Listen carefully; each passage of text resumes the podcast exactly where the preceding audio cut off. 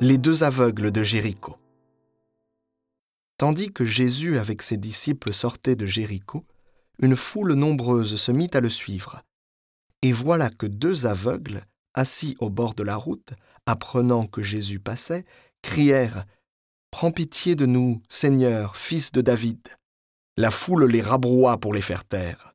Mais ils criaient encore plus fort Prends pitié de nous, Seigneur, fils de David.